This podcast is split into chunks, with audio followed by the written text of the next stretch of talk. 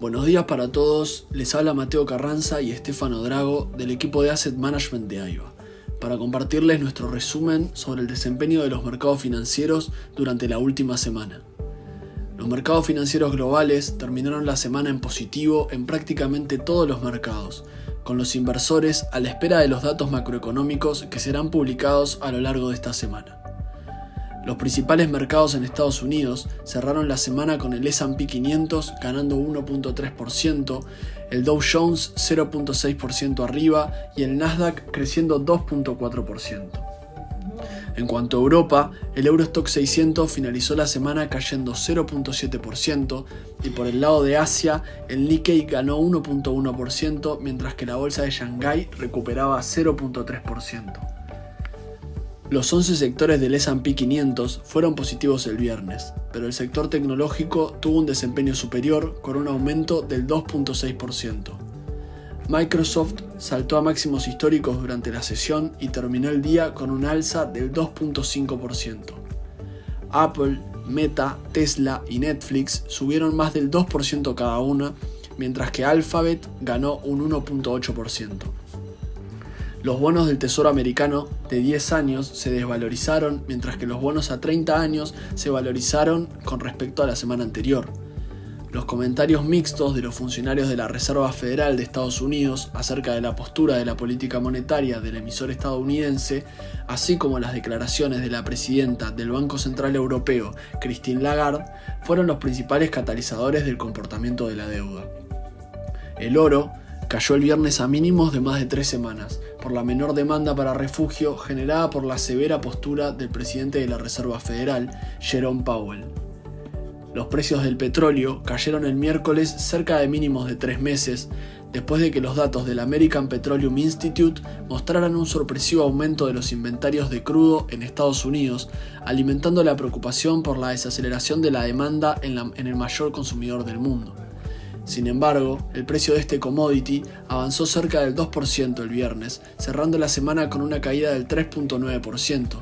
Este comportamiento se explica por la reducción en las preocupaciones en el suministro de petróleo generadas por el conflicto entre Israel y Hamas, moviendo las preocupaciones hacia la demanda.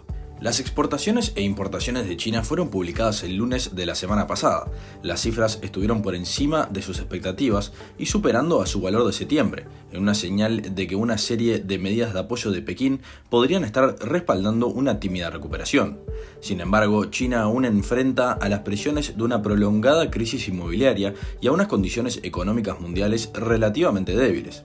Las exportaciones descendieron un 6,4% intranual en octubre, por debajo de las expectativas y superando la caída del 6,2% del mes anterior.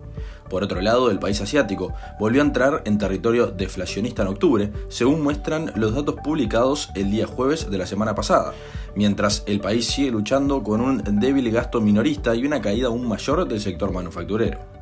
El jueves los mercados se centraron en las declaraciones del presidente de la Reserva Federal, Powell, que sugirió que el Banco Central estadounidense podría tener que trabajar más para reducir la inflación hasta su objetivo del 2% durante su comparecencia en un acto del Fondo Monetario celebrado en Washington, D.C., Powell afirmó que si bien el reciente enfriamiento de las presiones sobre los precios es alentador, el Comité Federal de Mercado Abierto, encargado de fijar los tipos de interés, mantiene su compromiso de lograr una política monetaria suficientemente restrictiva.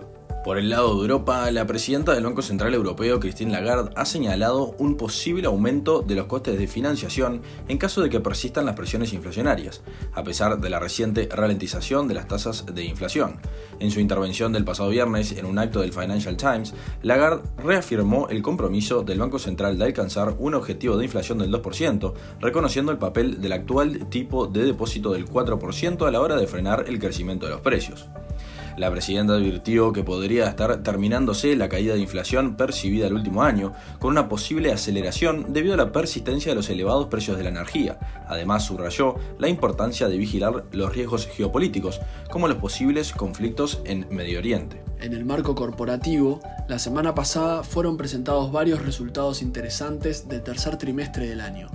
Warner Bros. Discovery registró unos ingresos en línea con las expectativas y un descenso de 700.000 abonados en todo el mundo, por lo que las acciones cayeron más de un 13%. Roblox Corp superó las expectativas con un aumento del 20% en reservas y usuarios activos diarios, incrementando el precio de sus acciones un 18%. El viernes presentó sus resultados VS, el cual ha registrado unas pérdidas de 85 millones de dólares en el tercer trimestre, muy por encima de lo previsto, ya que el prestamista suizo se ha visto perjudicado por los costes relacionados con la integración en curso de su antiguo homólogo Credit Suisse.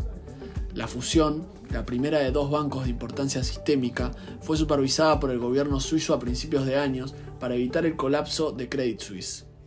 Credit Suisse es ahora una filial de UBS y se espera que se fusione legalmente con su, tradicional, con su tradicional rival el año que viene.